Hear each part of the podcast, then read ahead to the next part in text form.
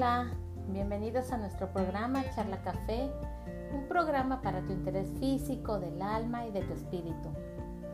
Disfruta este episodio número 3, que el día de hoy quiero compartir con todos ustedes y espero que tú también lo puedas compartir más adelante. Hoy quiero hablarte acerca de la actitud. Actitud de victoria o de víctima. ¿Con qué te identificas? Hoy en día está muy de moda el decir que somos lo que somos a causa de nuestro pasado. Y eso quita responsabilidades de nuestras acciones. Si no es que yo soy así por mi papá, o soy enojón por mi mamá, o es que por mi esposo es que me volví así, o por mi abuelo, o el pasado, yo qué sé. Pero sabes, hoy quiero decirte que el deseo de Dios no es que vivamos siempre en derrota. Su palabra en la Biblia nos dice que nuevas son sus misericordias cada mañana. Es decir, que cada día tenemos una nueva oportunidad para podernos levantar en su misericordia. Pero de nosotros depende levantarnos o quedarnos como estábamos.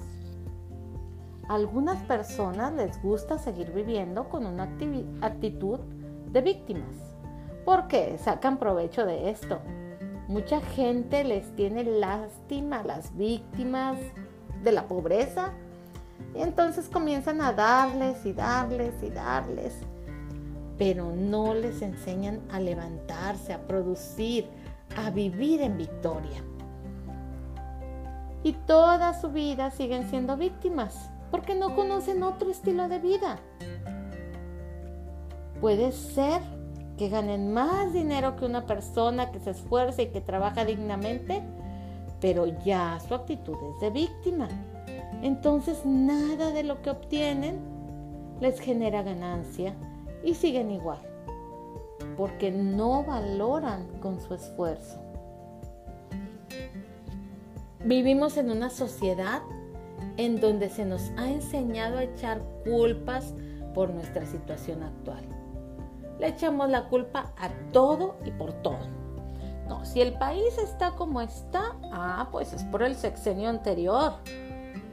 O yo soy así por culpa de mis papás o de aquel o me fue mal en la escuela por culpa del maestro que no me enseñó bien. Y así podemos seguir con miles y miles de ejemplos. Es más, desde Adán y Eva. ¿Acaso Adán asumió la responsabilidad de su acto de desobediencia? No, claro que no.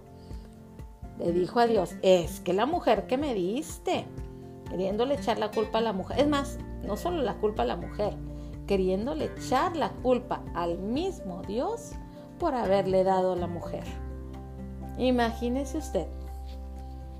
Ahora, ¿cómo podemos saber si nuestra mentalidad es de víctima? Te voy a dar unos puntos.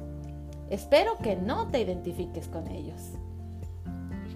Una mentalidad de víctima es aquella que ve las heridas de su pasado como un factor determinante de su identidad actual.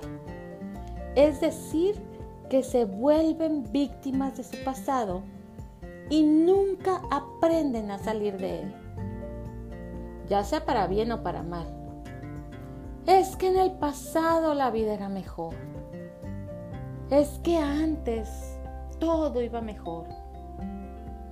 O es que por culpa del pasado hoy me va peor. El caso es, el pasado sigue actuando en el presente. Otra mentalidad de víctima es cuando no aceptan las responsabilidades de sus acciones. El factor externo es el culpable de que mi vida sea así. Ese es su patrón de pensamiento. No, es que si tan solo yo tuviera más dinero, o si tuviera otro empleo, otro jefe, si tuviera otro esposo, mi vida sería maravillosa. Están echando culpas siempre a lo externo. y nunca se responsabilizan de su interior. Otra mentalidad de víctima nace de una raíz de enojo, de amargura, de problemas no resueltos, falta de perdón hacia alguien. Sí, son esas personas que viven enojados por todo. Si sale el sol porque hace mucho calor, si hay nubes, si está lloviendo. El caso es que todo, todo le sale mal. Si pasa alguien rápido porque pasó muy rápido, si se hizo tarde, si es muy temprano. El caso es estar enojados por todos. Son personas muy irritables. Todo les irrita. Nada los pone contentos. Son ese tipo de personas que su actitud es negativa. Siempre ven el vaso medio vacío y todo está mal. Otra mentalidad de víctima es quien tiene o cree que el mundo entero conspira en su contra.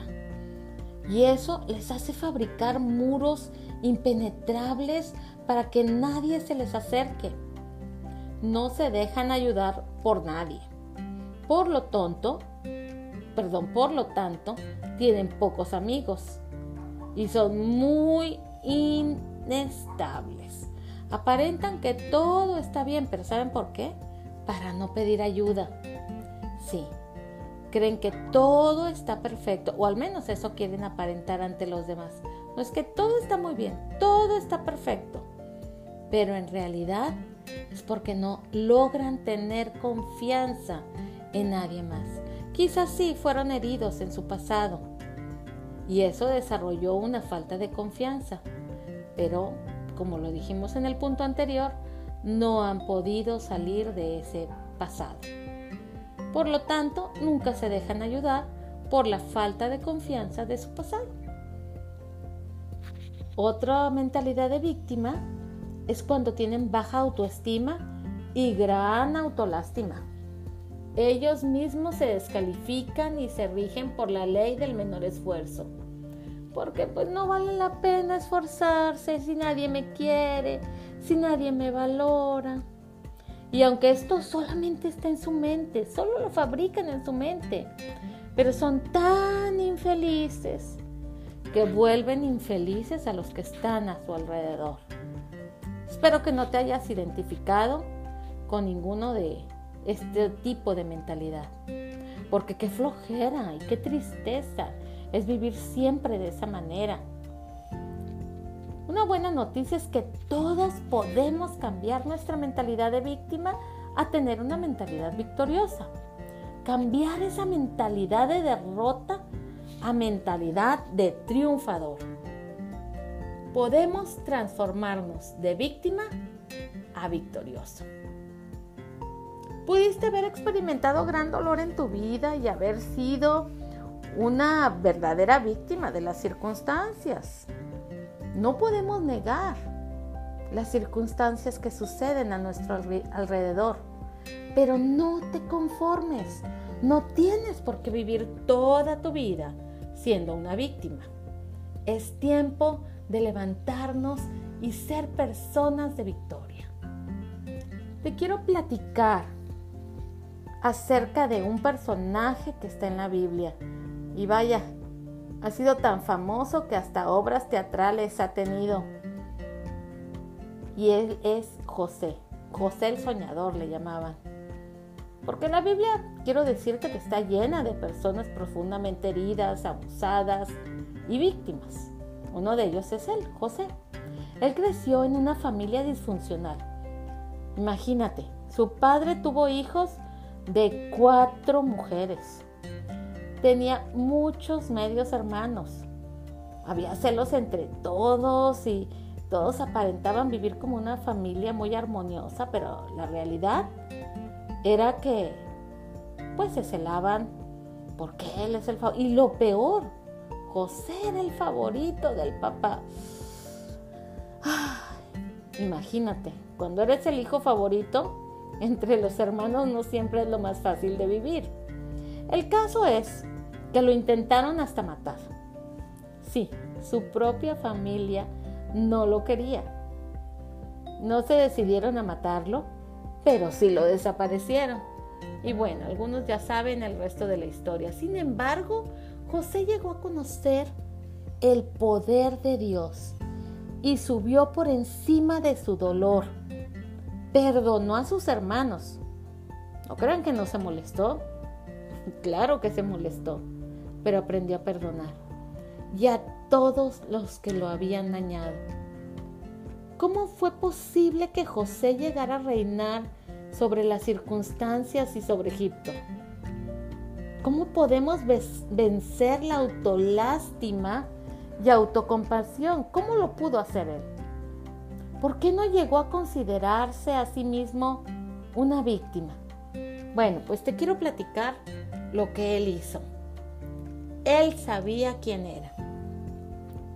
Los principios con que él fue criado y aprendió a valorarse a sí mismo. Si no te valoras a ti mismo, menos te van a valorar los que están a tu alrededor. José sabía que a pesar de las circunstancias, Dios tenía un propósito especial para él. Y él vivió toda su vida pensando en el propósito que Dios ya le tenía asignado. Otro punto es que él nunca dejó de soñar.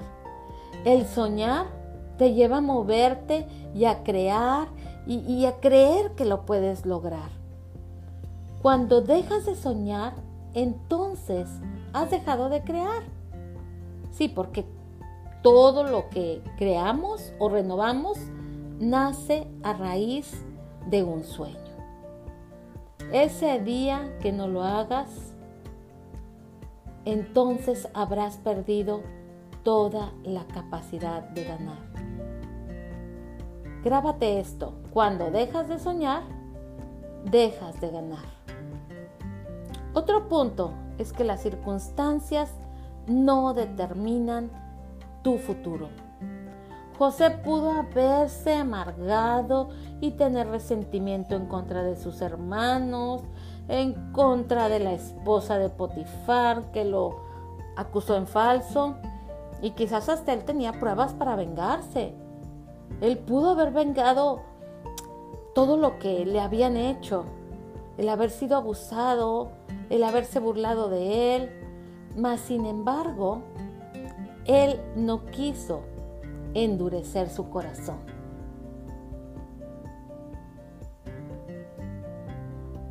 Y no porque fuera muy inocente, no, no creo eso.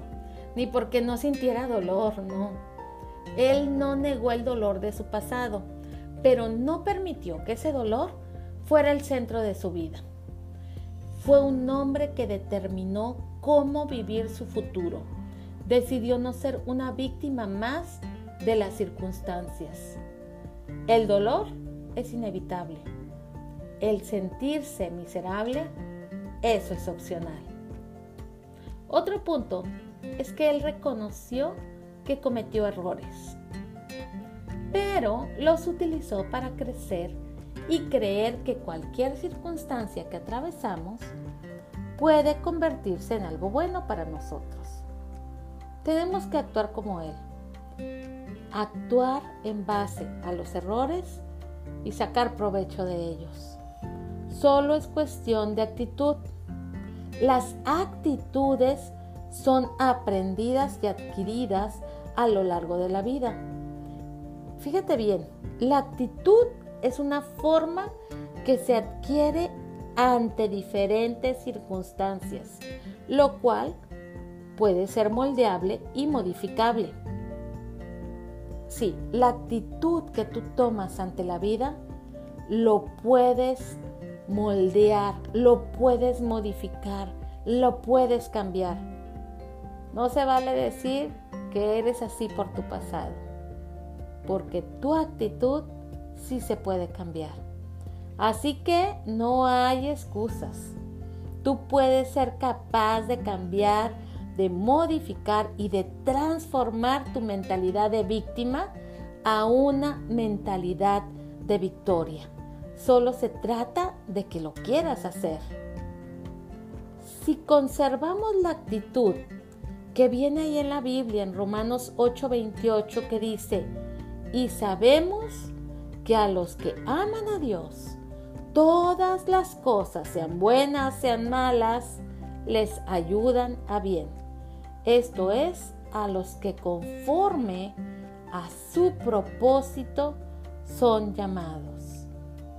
Sabemos que cualquier circunstancia por la que atravesamos puede convertirse en algo bueno para cada uno de nosotros. Solo es cuestión de tener esa actitud. ¿Cuál es la actitud que tú estás teniendo ahora? ¿Una actitud de victoria o una actitud de derrota? Es tiempo de levantarnos en victoria. Dios te bendiga. Saludos.